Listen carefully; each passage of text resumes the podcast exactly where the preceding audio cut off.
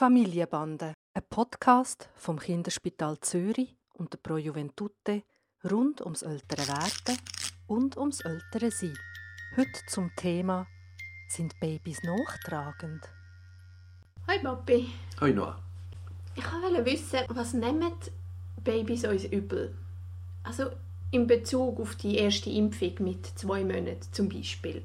Wenn ich einfach zulasse und daneben stehe, dass am Tani weh gemacht wird, ist er hässig auf mich und trägt er mir das nach? Ich finde das ganz eine wichtige Frage und es gibt natürlich keine Studien, die so etwas überhaupt könnten, äh, untersuchen Was ich aber erlebe ganz häufig ist, dass Kinder brüllen, wenn ein Schmerz da ist und dann kommt es darauf ab, wie es nachher weitergeht.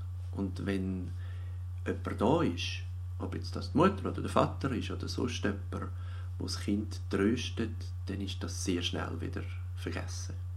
Man muss sicher unterscheiden zwischen einem akuten Schmerz und einem chronischen Schmerz, der immer wieder kommt oder so.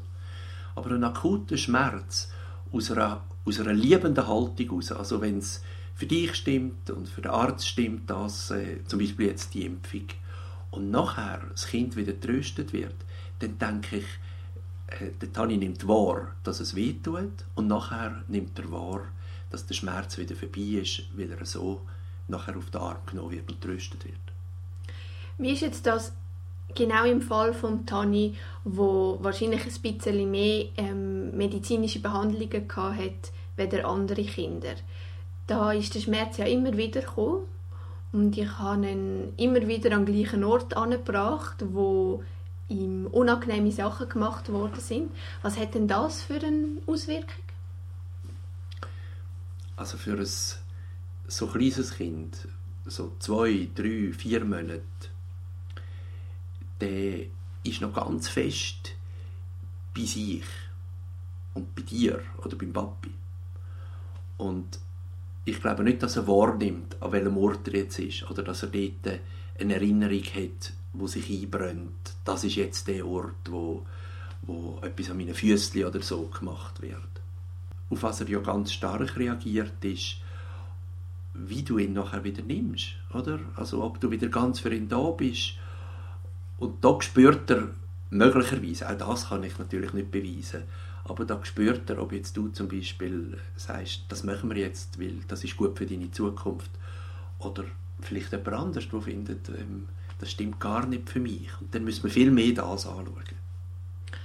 Also ich verstehe daraus, dass ich als Mutter oder der Dan als sein Vater am besten in solchen Situationen ähm, mit der Haltung angehen, wo wir sagen, wir wollen das machen, weil wir glauben, dass das gut ist für ihn, ähm, dass die Impfung ihn später schützt oder dass seine Füße, die jetzt verdreht sind, nachher nicht gerade sind. Und wenn wir mit dieser Haltung angehen, dann können wir es auch in einer guten Atmosphäre machen und ihm das Gefühl geben, dass es jetzt im Moment wehtut, aber wir nehmen ihn nachher auf und trösten ihn und sagen ihm, er hat es gut gemacht und er ist ein Held.